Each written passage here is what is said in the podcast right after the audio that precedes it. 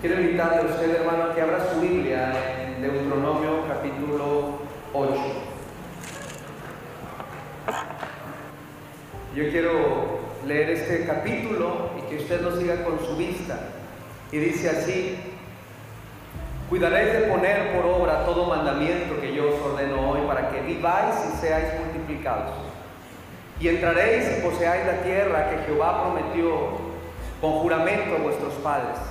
Y te acordarás de todo el camino por donde te ha traído Jehová tu Dios estos 40 años en el desierto, para afligirte, para probarte, para saber lo que había en tu corazón, si habías de guardar o no sus mandamientos.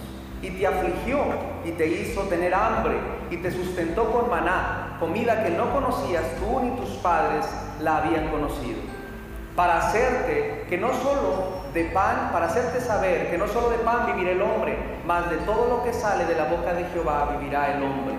Tu vestido nunca se envejeció sobre ti, ni el pie se te ha hinchado en estos 40 años. Reconoce a sí mismo en tu corazón que como castiga el hombre a su hijo, así Jehová tu Dios te castiga. Guardarás pues los mandamientos de Jehová tu Dios, andando en sus caminos y, temiéndole porque Jehová tu Dios te introduce en buena tierra y tierra de arroyos, de agua y de fuentes y de manantiales que brotan de vegas y montes. Tierra de trigo y cebada y de de vides, higueras y granados. Tierra de olivos, de aceites y de miel. Tierra en la cual no comerás el pan con escasez, ni te faltará nada en ella. Tierras cuyas piedras son hierro y de cuyos montes sacarás cobre y comerás y te saciarás y bendecirás a Jehová tu Dios por la buena tierra que te ha dado. Cuídate de no olvidarte de Jehová tu Dios para no cumplir sus mandamientos, sus decretos y sus estatutos que yo te ordeno hoy. No suceda que comas y te sacies y edifiques buenas casas en las que habites y tus vacas y tus ovejas aumenten y la plata y el oro se te multipliquen y todo lo que tuviese se aumente y se enorgullezca tu corazón. Y te olvides de Jehová tu Dios que te sacó de tierra de Egipto, de casa de servidumbre, que te hizo caminar por un desierto grande y espantoso, lleno de serpientes ardientes y de escorpiones y de ser, donde no había agua y él sacó agua de la roca del pedernal, que te sustentó con maná en el desierto, comida que tus padres no habían conocido, afligiéndote y probándote para que a la postre hacerte bien y digas en tu corazón, mi poder y la fuerza de mi mano me han traído esta riqueza, sino acuérdate de Jehová tu Dios, porque Él te da el poder para hacer las riquezas, a fin de confirmar su pacto que juró a tus padres, como en este día. Mas si llegares a olvidarte de Jehová tu Dios, y anduvieres en pos de dioses ajenos, y sirvieres a ellos, y te inclinares, yo lo afirmo hoy contra vosotros que de cierto pereceréis. Como las naciones que Jehová destruirá delante de vosotros, así pereceréis, por cuanto no habéis entendido la voz de Jehová vuestro Dios. Tomen su lugar,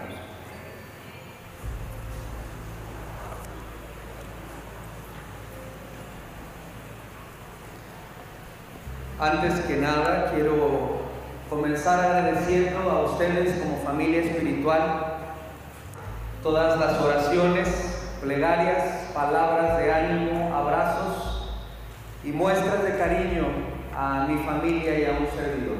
Nos hemos sentido muy amados y nos hemos sentido confortados por tenerlos a ustedes muy cerca de nosotros. Dios los bendiga, hermanos. Y también quiero celebrar el hecho que el día de hoy terminamos un ayuno de 30 días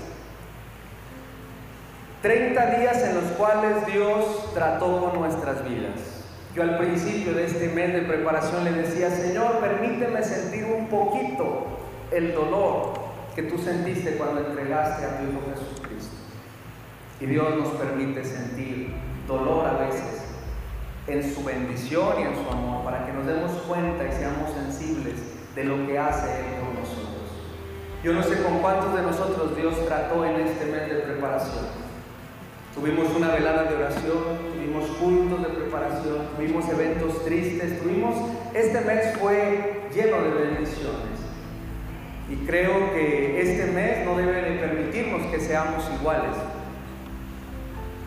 me pasaba una lista la hermana Joyce y me pasa 53 personas que fueron los hermanos que ayunaron, pero sé que algunos de ustedes, aunque no ayunaron, estuvieron orando.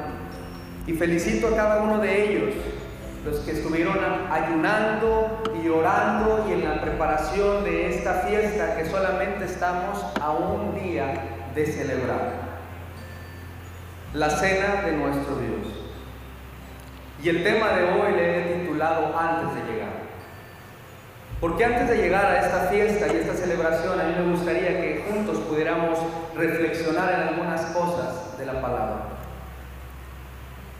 El Día de Acción de Gracias del 2003 fue inolvidable día de gratitud y sorpresa para cientos de soldados norteamericanos.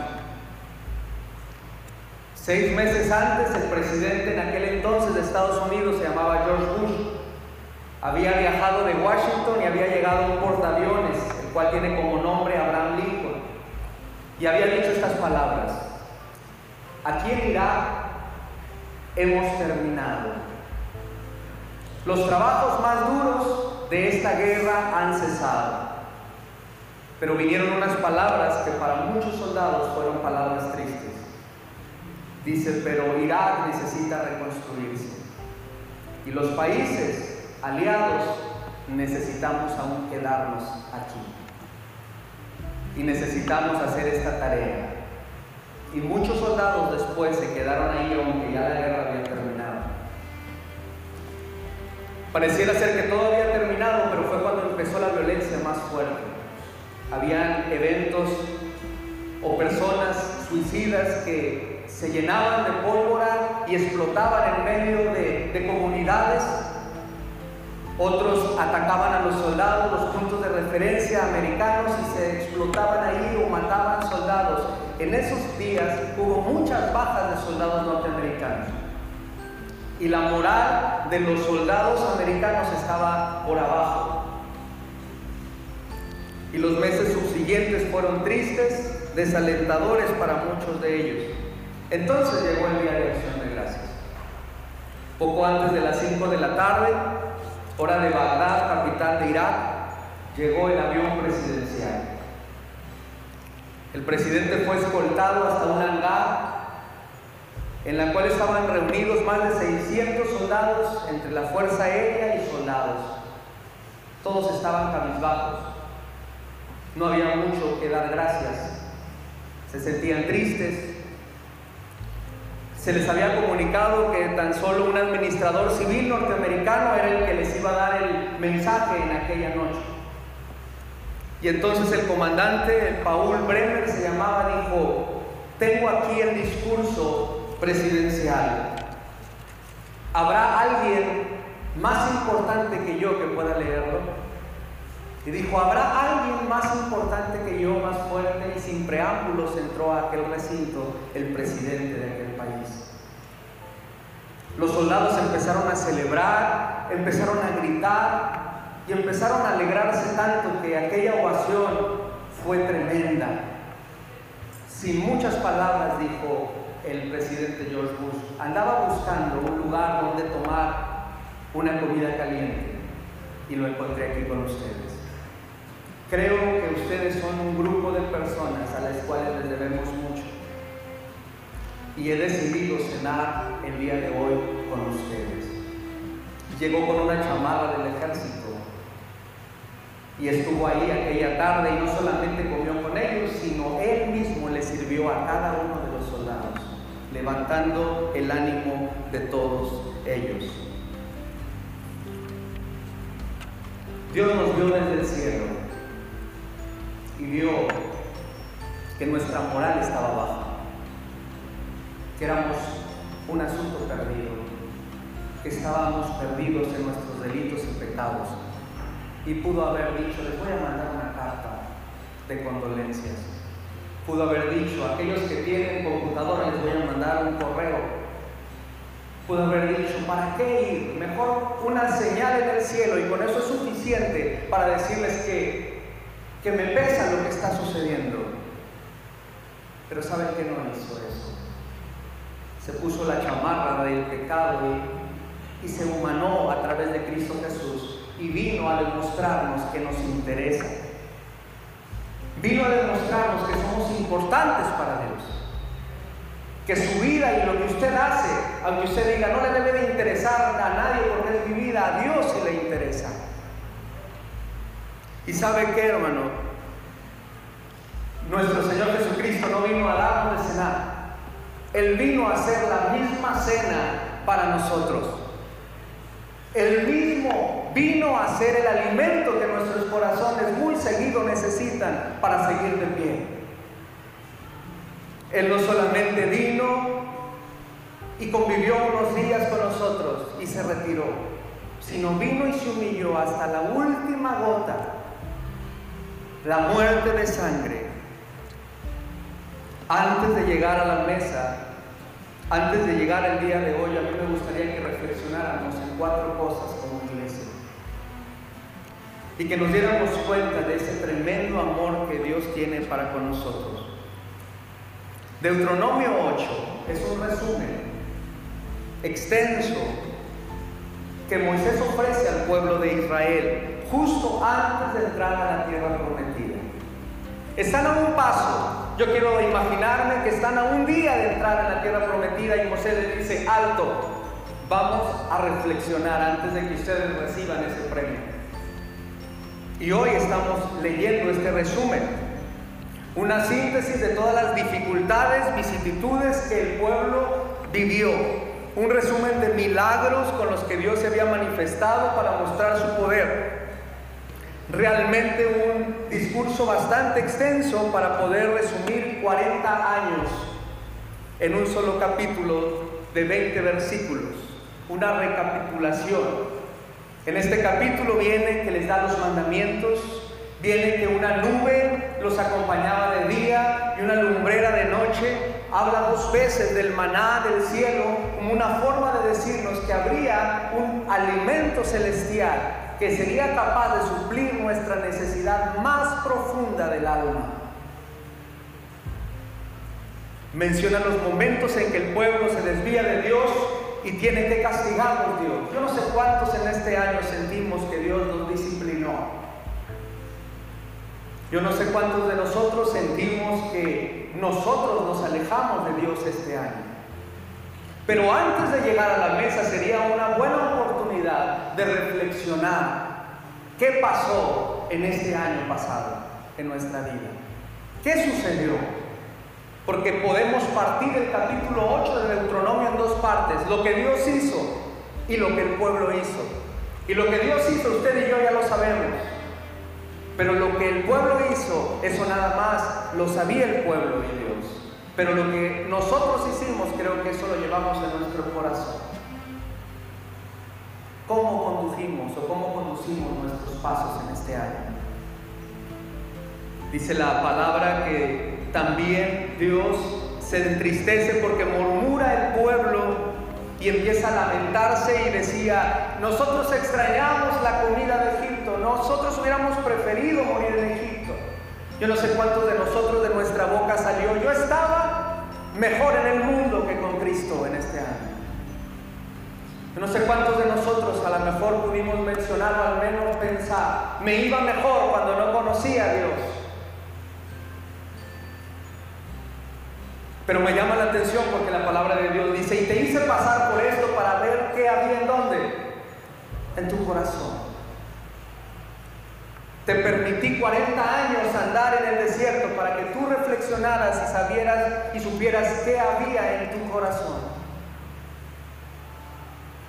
Dios se molesta y envía serpientes ardientes, dice el capítulo, para castigar la maldad. Mucha gente murió y por no ser de la intercesión de Moisés, aquello hubiera sido terrible. Dios le dice, ¿sabes qué? En una asta, en un palo alto, con una serpiente de metal. Y todo aquel que voltee a ver la serpiente, aun aunque haya sido picado por aquellas serpientes ardientes, van a vivir como una forma profética de decirnos, ¿sabes qué? En este tiempo la serpiente antigua está inyectando su veneno a chicos y grandes. Yo me preocupo, hermano, porque la serpiente que Satanás está inyectando su veneno de pecado sobre nuestros adolescentes. sobre nuestros jóvenes, sobre adultos, sobre ancianos, sobre niños. El problema es que empezamos a disfrutar el veneno. Empezamos a disfrutar todo esto cuando debiéramos de voltear, así como aquel, aquella gente volteó y dice que fue salvo. Aquel que voltea a ver al Hijo del Hombre, nuestro Señor Jesucristo, alcanza salvación y vida eterna.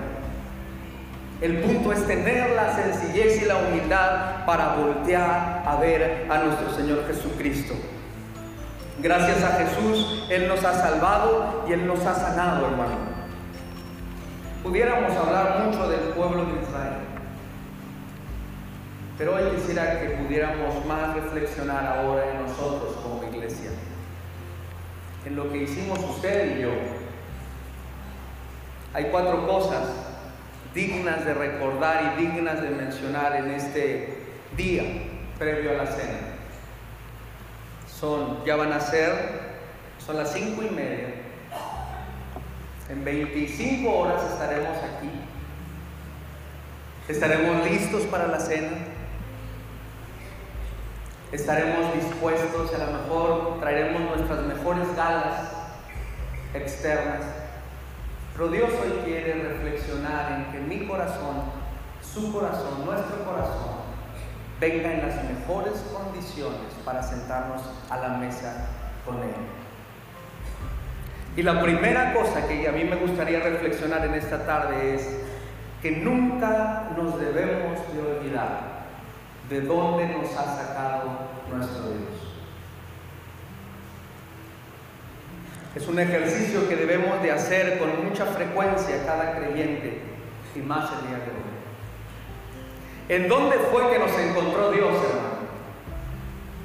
¿De dónde nos sacó Dios para venir a ser parte de su pueblo, de su iglesia y sabernos redimidos y comprados por la sangre y la gracia de Cristo? El ejercicio de recordar de dónde nos sacó nuestro Señor Jesucristo nos va a ser sumamente útiles, hermano, para no cometer ningún pecado de soberbia o de jactancia, para no tener vanagloria en nuestro corazón y para no adjudicarnos una victoria que no nos corresponde. Porque realmente el dueño, el autor y consumador de nuestra salvación, ¿quién es, hermano? Cristo Jesús. A veces nos sentimos ya perdonados y salvados, pero se nos olvida de dónde nos sacó. Un énfasis especial que Dios le da a su pueblo a través de la Biblia es no te olvides del lugar donde te rescaté. Es muy significativo porque en las dos ocasiones donde, donde Dios entrega la ley, las primeras palabras con las cuales se introduce al pueblo, dice, yo soy Jehová tu Dios, que te saqué de la tierra de Egipto, ¿de qué? De casa de siervos, para que no se te olviden tus orígenes.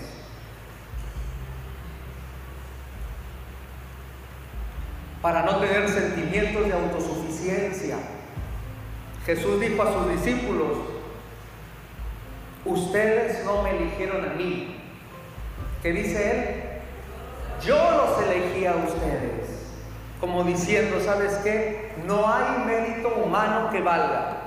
Es más, déjeme decirle que no hay apellido que signifique algo ante la presencia de nuestro Dios. Por eso el llamado en esta tarde es a eso, hermano. Que hagamos memoria y con humildad podamos reconocer antes de sentarnos a la mesa que no ha sido porque hemos sido muy fuertes que llegamos a la mesa que no ha sido porque somos muy santos que llegamos a la mesa, sino ha sido por la gracia, recordando cada segundo de dónde nos sacó Dios. Y le dice dos veces, ¿sabes qué? Te saqué de Egipto. Eso significa, eras esclavo y te di nombre, ahora eres hijo. Yo no sé de qué éramos esclavos antes de conocer a Dios. Yo no sé si usted era esclavo y yo era esclavo de algún vicio, de alguna amargura, de coraje, de ira, de, raíces de amargura y de tristeza. de celos, de envidias. Pero Dios de allá nos sacó. Lo tremendo es que extendiendo Dios su mano, queriéndonos sacar, aún anhelemos y suspiremos por aquel lugar del cual Dios nos rescató. Y hay otra cosa de este punto que es el cómo. Una es de dónde nos sacó y otra es cómo. Y, dice la Biblia, ¿sabes qué? Te saqué con brazo fuerte, con mano fuerte y qué? Y brazo extendido. Dios sacó a Israel y el faraón con todo su poderío. Faraón tenía ejército, faraón tenía guerreros, faraón tenía armas, el pueblo de Israel no tenía oportunidad, hermano. El pueblo de Israel no era un pueblo de, armas, no sabía milicia, el pueblo de Israel no tenía oportunidad alguna. Pero aún así se muestra Dios.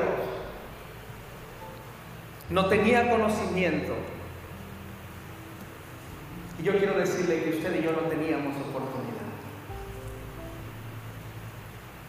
Dice la palabra que estábamos muertos en nuestros delitos y pecados pero que el amado Jesús aceptó morir de forma personal por cada uno de nosotros. Tal vez hayamos escuchado la historia de ese padre que rapó su cabeza para que su hija de 8 años, la cual no tenía pelo por causa de quimioterapia, pudiera sentirse animada.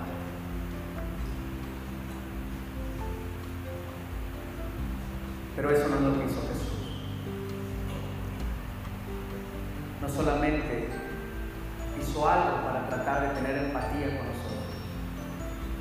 Es más semejante a aquel padre que donó la mitad de su hígado por su hija, que no tenía oportunidad de vida. Y dijo, ¿saben qué? Ábranme, sáquenme la mitad. Si es necesario sacarme completo este órgano mío, háganlo que yo prefiero que, ella tenga vida a que yo siga vivo sin ella. Y eso es lo que hace nuestro Señor Jesucristo. No vino y se hizo como que se ensució los pies en esta tierra, sino vino y dijo, ¿saben qué? Tomen mi cuerpo, porque yo prefiero verlos a ellos con vida que verme vivo sin ellos.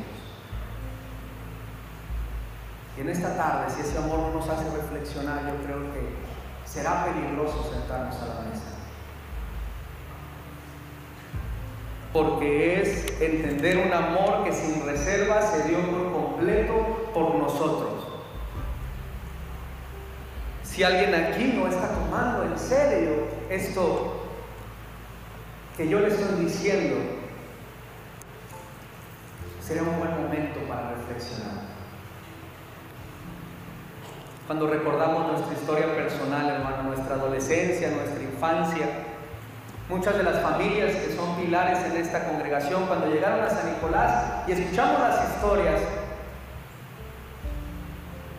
mis abuelos llegaron aquí y pidieron asilo a un, en un cuartito a una persona y todas las historias van por ese lado. Nos damos cuenta que sin la ayuda de nuestro Dios y su gracia no estuviéramos allá. Es por eso, hermano, que este año no nos debemos de dar y no pasar por alto de, de la historia que hay detrás de nosotros. Y es la historia personal de cada uno de nosotros. Yo no sé a cuántos en este año Dios nos libró de peligro de muerte. ¿Cuántos de nosotros recibimos noticias muy desalentadoras? Cuántos tuvimos pruebas y luchas, pero llegamos como hijos agradecidos a la mesa diciendo, Dios es bueno, Dios es bueno. No nos queda otra que agradecer y alabar a Dios en esta tarde por su gracia y por su poder. Yo quiero decirle que Dios no es un político en campaña que está buscando adeptos y que está prometiendo cosas que no va a cumplir. Antes bien, es alguien que en el transcurso de la historia ha demostrado que nos ama, que nos perdona y nos ha redimido por gracia.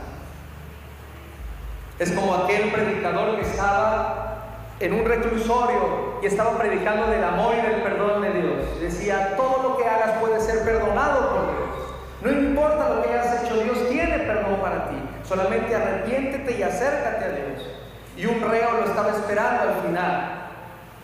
Se terminó el servicio y vino con el pastor y le dijo, pastor, yo tengo una pregunta.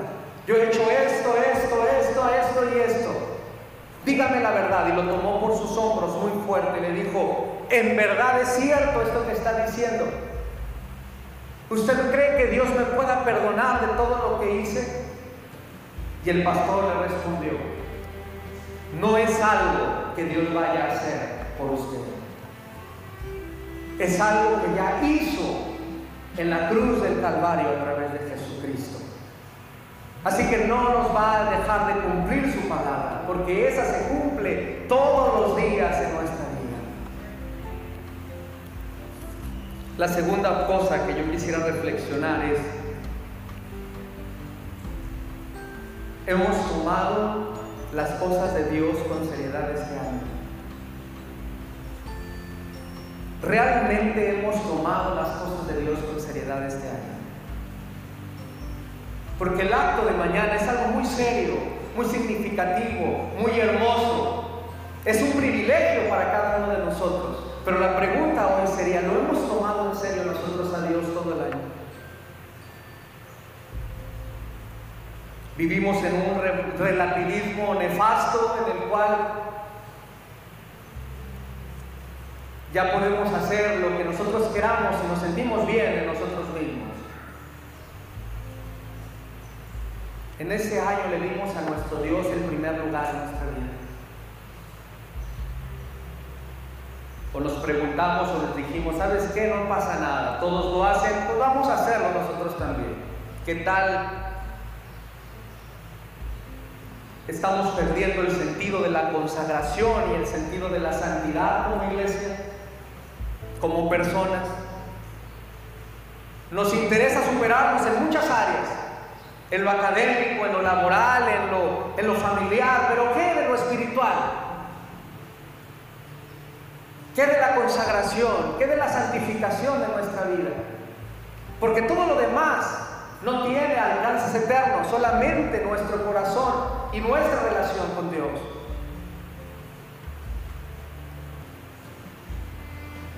El problema de Israel fue que no tomó en serio los mandamientos. No creyeron que fuera a pasar algo. A mí me gustaría que pudiéramos nosotros tomar la cena, no con ligereza, sino con toda conciencia, con todo peso y profundidad de nuestro corazón que esto amerita. Que mañana cuando estemos en la cena digamos, Señor, tal vez no he tomado las cosas con la seriedad que se merece pero necesitamos hacer un compromiso con Dios. Tremendo compromiso que marque nuestra existencia, hermano. Porque todo lo que vemos y con lo que tenemos contacto aquí en el templo y que la comunidad es sagrado. La Biblia que usted tiene en sus manos es sagrada. El bautismo que hoy dos hermanos más tomaron, gracias a Dios, es sagrado. El ministerio es sagrado. El templo es un lugar sagrado. La comunión entre nosotros es un lugar sagrado. Es por eso, hermano, que debemos sí de preocuparnos.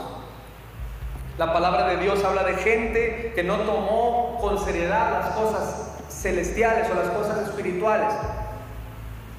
Un Esaú que su primogenitura la tomó a la ligera y perdió su regalo. Un David que comenzó a coquetear con el pecado y todos sabemos el desenlace de la historia. Un Sansón que era dotado de fuerza extraordinaria que podía matar decenas para poder proteger al pueblo de Israel. Ese era su trabajo y empezó a coquetear. Y empezó a jugar con la unción que el Señor había dado a su vida. Dígale, dígale a la persona que está a su lado, usted tiene unción de Dios.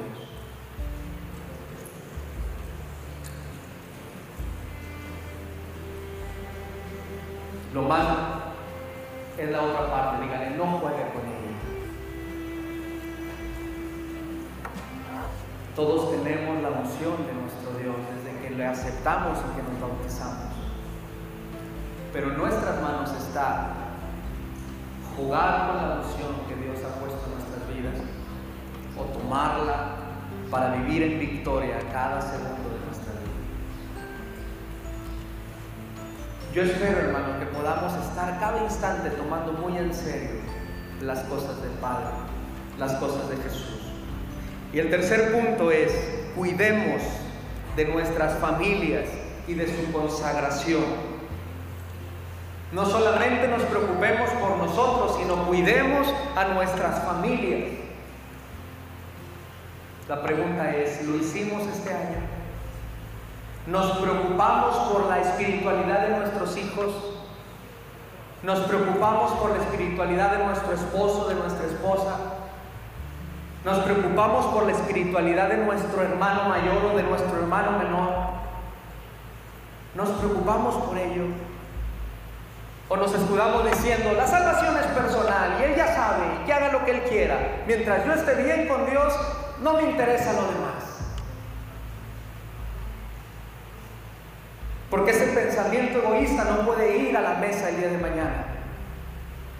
Ese pensamiento de egoísmo no puede sentarse a la mesa con nuestro Señor Jesucristo mañana. No me importa quién llegue a la cena, con que yo esté ahí sentado, eso es lo que basta. ¿Y qué de aquellos que faltó una palabra de usted y mía para que dieran ese tremendo paso de arrepentimiento y no la hicimos? Y hoy no están aquí por nosotros. Muchas veces decimos, es que es el tiempo de Dios y nos excusamos ahí. ¿Y cuándo vamos a asumir nuestra responsabilidad como hijos de Dios y nuestra misión y compromiso?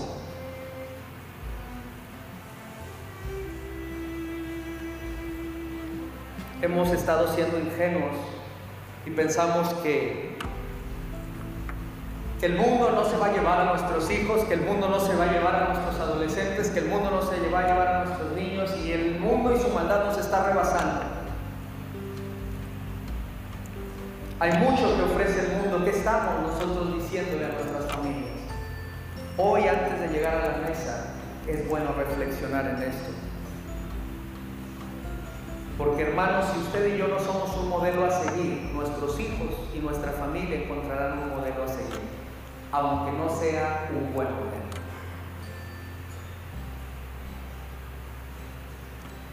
¿Quiénes están siendo los ejemplos? Ahora quiero hablarle a los hijos. Fuimos buenos hijos este año. Fuimos obedientes. Obedecimos a nuestros Hasta hace poco pensaba que los padres eran eternos. Y sabe que es importante darnos cuenta que debemos de tener ejemplos y que la gente de alrededor nos está viendo. Honrar a nuestros padres es una bendición. Lo estamos haciendo. Nos vamos a sentar a la mesa diciendo, pues fui un hijo más o menos. Viendo a nuestros padres en necesidad y teniendo la oportunidad de ayudarlos, nosotros no movimos ni un dedo para hacerlo. Es importante darnos cuenta, hermanos, de, todos, de todo esto. Hay una promesa de parte de Dios, dice que hago, mi, hago misericordia de millares a millares de los que me aman y guardan mis mandamientos. Qué duro es cuando nuestros hijos nos dicen, yo ya no quiero ir a la iglesia. A mí me pasó hace meses que mi hija de tres años me dijo, ¿sabes qué, papá? Yo no quiero ir hoy a la iglesia se me partió el corazón.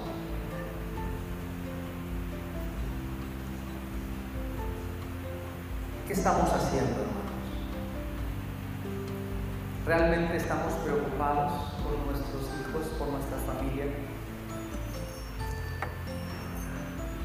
Hace, hace algunos, unas semanas estaba con mi hija y en las noches procuro contarle alguna historia bíblica. Solamente tengo tres así ya bien aprendidas y se las cuento.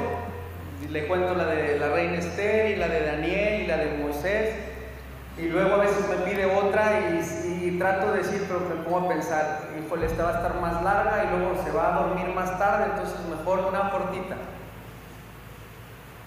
Y un día llegué muy, muy cansado, me dice, papá, cuéntame una historia. Estaba mi esposa conmigo y le dije, ¿sabes hija? Yo tengo mucho sueño, ya me quiero dormir. Me dice, ¿te cuento yo una historia? Y yo me alegré y dije, híjole, ahora sí, el orgullo de la familia.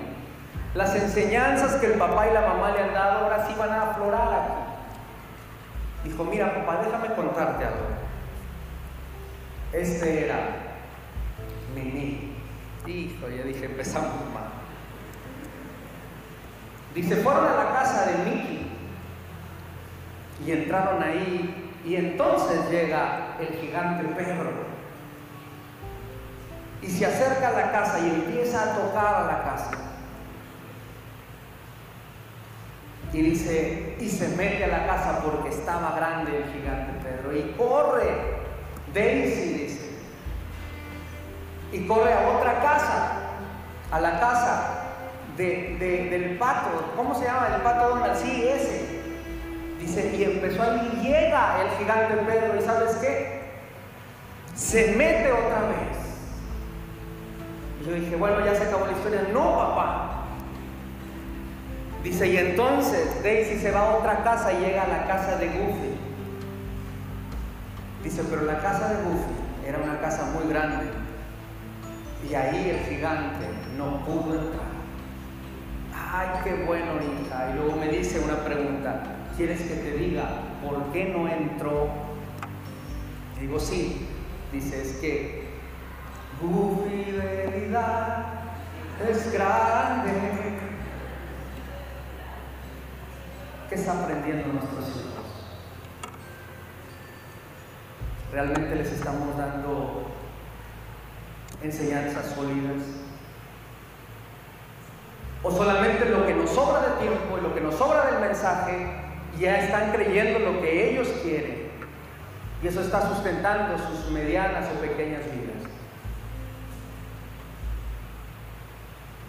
Cuarto punto, alimentados del maná de Dios. Deuteronomio dice, les di de comer maná del cielo, un alimento que sus padres no conocían. Yo no sé cuántos de nosotros llegamos bien alimentados espiritualmente a la cena hoy. O cuántos llegamos desnutridos porque no tuvimos contacto con el maná del cielo. La Biblia es el mejor antídoto para las enfermedades espirituales. Y quiero pensar, y lo creo también por fe, que para las enfermedades también físicas tiene un impacto tremendo la palabra, porque tiene poder sobrenatural. ¿Cómo vamos a tener pasión por Dios y por Jesús si no nos alimentamos de ese maná? ¿Qué hubiera pasado si, si Dios no les hubiera dado maná? Hubieran andado por ahí desmayándose el pueblo de Israel. Yo no sé cuántos nos desmayamos espiritualmente en este año. Y no es porque el problema estuviera muy grande.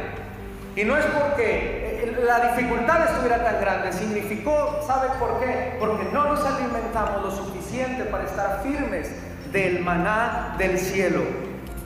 Eso pasó mañana a la mesa. No se olvide de cómo y de dónde nos rescató Jesús con su sangre y con su muerte. No tomemos con ligereza la cena del Señor y las cosas espirituales, sino que disfrutemos cada minuto del acompañamiento que Dios nos da. Procuremos que nuestra familia y aquellos que están cerca de nosotros si este año no están sentados con nosotros a la mesa, el próximo año lo estén, porque nosotros somos responsables de esto. Y retomemos la palabra como el alimento diario que fortalece, que anima y que llena de vida. Por último, quiero contarle algo. el 4 de abril, gracias a Dios, Dios me permitió cumplir un año de vida, 33 años, no son tantos. Y después de muchas felicitaciones y después de muchas llamadas, después de mucho cariño recibido, recibí una llamada. Era la llamada de mi mamá. Me dijo, ¿sabes qué? Quiero que vengas a mi casa. Como aquello de las 5 de la tarde, me di el tiempo, ya prácticamente era, era tarde, llegué ahí por mamá. Estaba acostada, estaba muy débil. Yo no sabía que llevaba cinco días sin tomar alimento, que le cayera alimento a su cuerpo. Estaba recostada y Dios conoce las cosas. Y me recosté con ella y empezamos a platicar. El carro de mi papá se descompuso en ese momento dándonos una hora y media para platicar. Y empezamos a platicar. Y me empezó a decir, ¿sabes qué?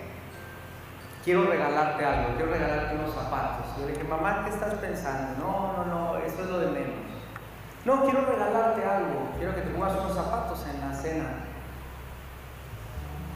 Le dije, ahorita lo más importante es tu salud y los zapatos salen sobrando. Me dijo, ¿qué tal si es el último regalo? ¿No me darías ese privilegio?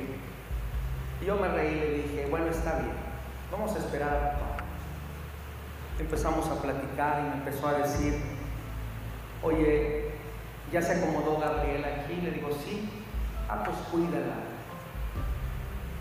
Hanna está creciendo, ya la vi, estuvo aquí unos días antes y le sabes que es una niña que va a crecer en Dios, cuídala. No me estaba dando cuenta que mamá se estaba despidiendo.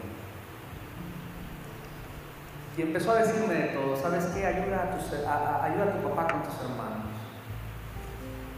No te apartes del camino de Dios porque eso es importante. Aún enferma, acuérdate que tú me viste que serví. Digo, sí, no. Dice, ¿sabes qué? Échale ganas. Y yo en mi mente en otro lado, decía, bueno, quién sabe mamá, está muy nostálgica. Y hablamos de muchas cosas. Llega mi papá y nos vamos a una tienda y le dice, ¿sabes qué? Vamos a comprar unos zapatos.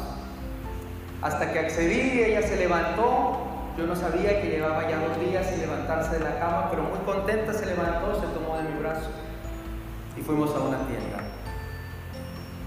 Dijo, ¿sabes qué? No solamente te voy a comprar unos zapatos, te voy a comprar un traje. Y dije, no, no, no, no, no, con los zapatos es suficiente. No, yo te voy a comprar esto. digo, mamá, ¿qué van a decir que soy tu niño chiquito?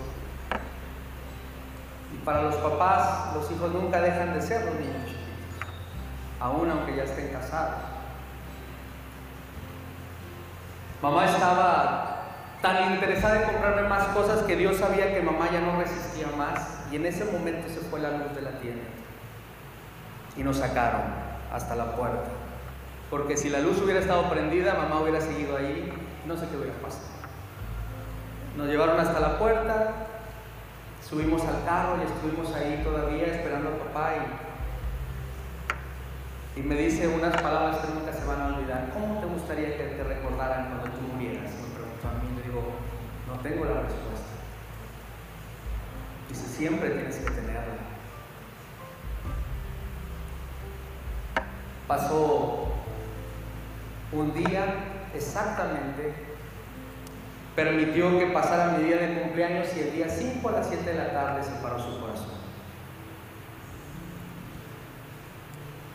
Hoy me quedo pensando, ¿por qué no me di cuenta que se estaba despidiendo de mí? Para poder tener no solamente esa hora de plática, sino haber pasado toda esa noche con ella, todas esas horas con ella, y poder hacer que esos últimos momentos para mí fueran muy significativos. Pero así pasan las cosas.